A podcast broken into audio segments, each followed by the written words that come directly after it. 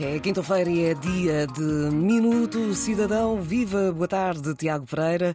Olá, Noemi, boa tarde. Hoje vamos falar hum, das aplicações da autoridade tributária. A entrega da declaração do IRS deste ano começou no dia 1 de abril e prolonga-se até 30 de junho.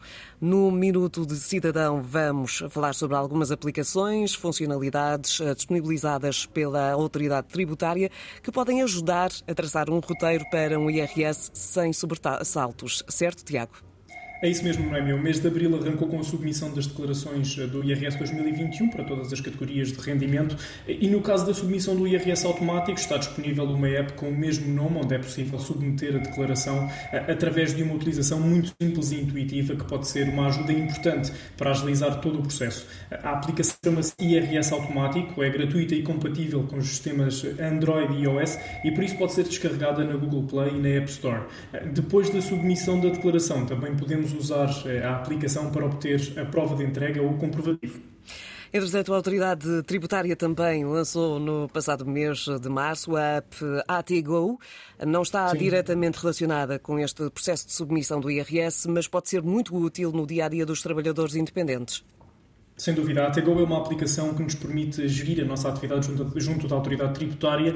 Na prática, acaba por simplificar o cumprimento das obrigações fiscais e fornece informação muito útil sobre a nossa atividade. Eh, com a ATGO podemos, por exemplo, emitir e consultar recibos, faturas e faturas recibo, eh, consultar os dados da atividade profissional registados na AT, analisar a evolução dos rendimentos através da visualização das receitas e das despesas eh, e também obter as estatísticas com os principais indicadores da atividade. A ATGO é particularmente direcionado aos trabalhadores independentes para facilitar a gestão da atividade profissional, sendo que quem quiser conhecer um pouco melhor as funcionalidades da aplicação pode inclusive consultar o vídeo que a autoridade tributária disponibilizou no seu canal do YouTube sobre esta nova app também outro vídeo explicativo sobre a submissão do IRS automático.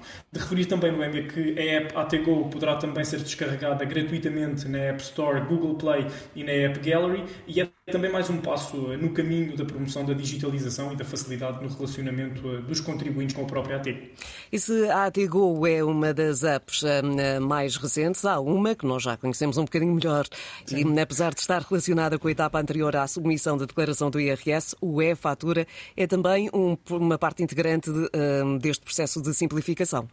Isso mesmo, até porque através da fatura podemos classificar e fazer a gestão das faturas que são emitidas com o nosso número de contribuinte. Podemos também consultar os benefícios acumulados e registrar as faturas através da leitura de um QR Code, eh, sempre que, esteja impresso no, no próprio documento. Eh, a app Fatura é muito fácil de usar eh, e permite que possamos validar as nossas faturas em qualquer lugar, sempre que tenhamos também algum tempo livre.